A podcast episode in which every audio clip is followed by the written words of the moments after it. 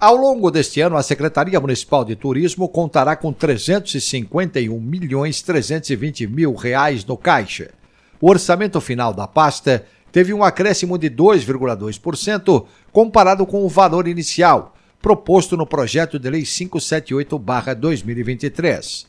Também relacionado ao setor turístico da capital paulista, a São Paulo Turismo, empresa do segmento da prefeitura, terá 432 milhões de reais em 2024.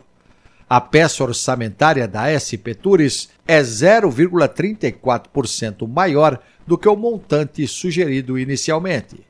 O orçamento da capital paulista está destacado na Lei 18.063-2023, que foi sancionada pelo governo municipal no fim do ano passado.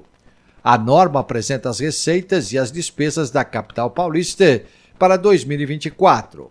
O total do orçamento aprovado e já sancionado pela Prefeitura para este ano é de 111 bilhões e 800 milhões de reais. Detalhes no texto do jornalista Marco Calejo no portal da Câmara. sãopaulo.sp.leg.br